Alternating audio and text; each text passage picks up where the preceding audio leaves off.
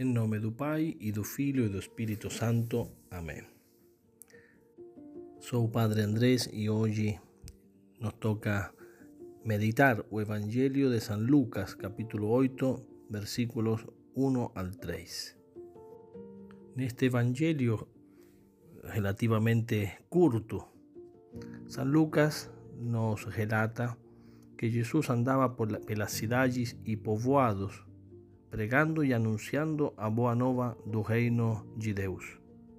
Y que en ese anunciar a boa nova era acompañado pelos doce apóstolos.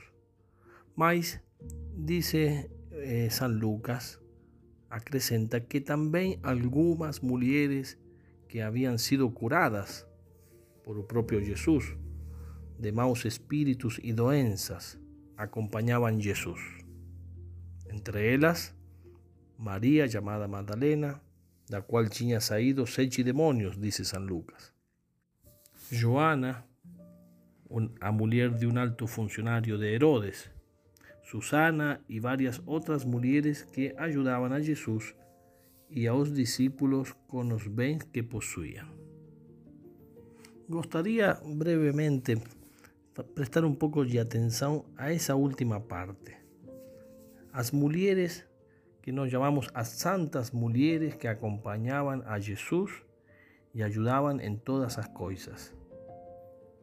Jesús va a ser siempre muy grato a esa delicadeza das santas mulheres que en todas as necesidades do Señor y as necesidades dos apóstolos, elas sempre acudían y ayudaban. Jesús siempre va a ser grato a esa caridade para con Jesús y los apóstolos, mas se va a ver muy claro, eh, especialmente no día da resurreição, que Jesús aparece primeramente às mulheres. Primeiro a María, sua mãe, e depois a María Magdalena.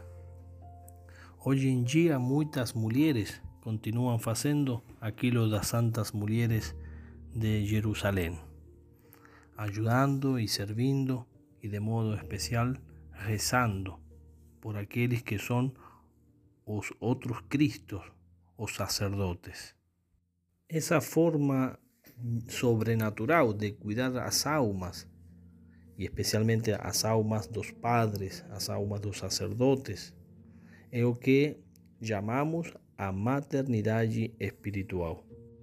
A maternidad espiritual é um complemento dessa vocação que tem toda mulher de ser mãe. É a vocação de ser mãe espiritual para os sacerdotes.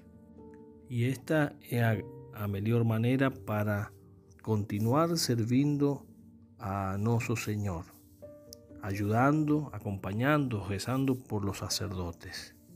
Muitas vezes eh, esta maternidade espiritual no es muy conocida y muchas veces ni siquiera comprendida, a pesar de que es de una vital importancia para la vida de la iglesia.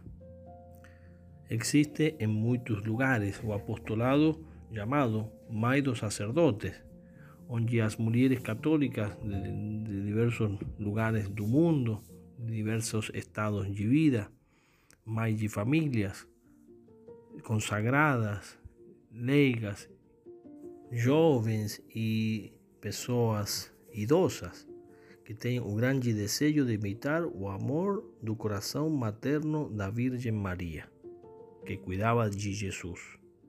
E elas querem, com sua oração, com seus sacrifícios, cuidar dos sacerdotes para que perseverem, para que sejam fortes. Queira Deus que surjan muitas mulheres que queiram ser mãe espiritual dos sacerdotes.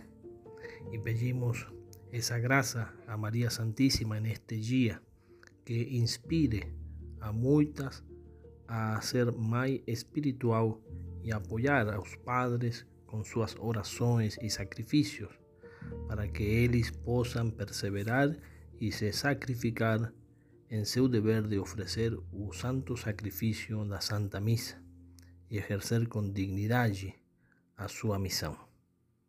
Que María Santísima conceda a todos esa gracia. Ave María Purísima, sin pecado concebida.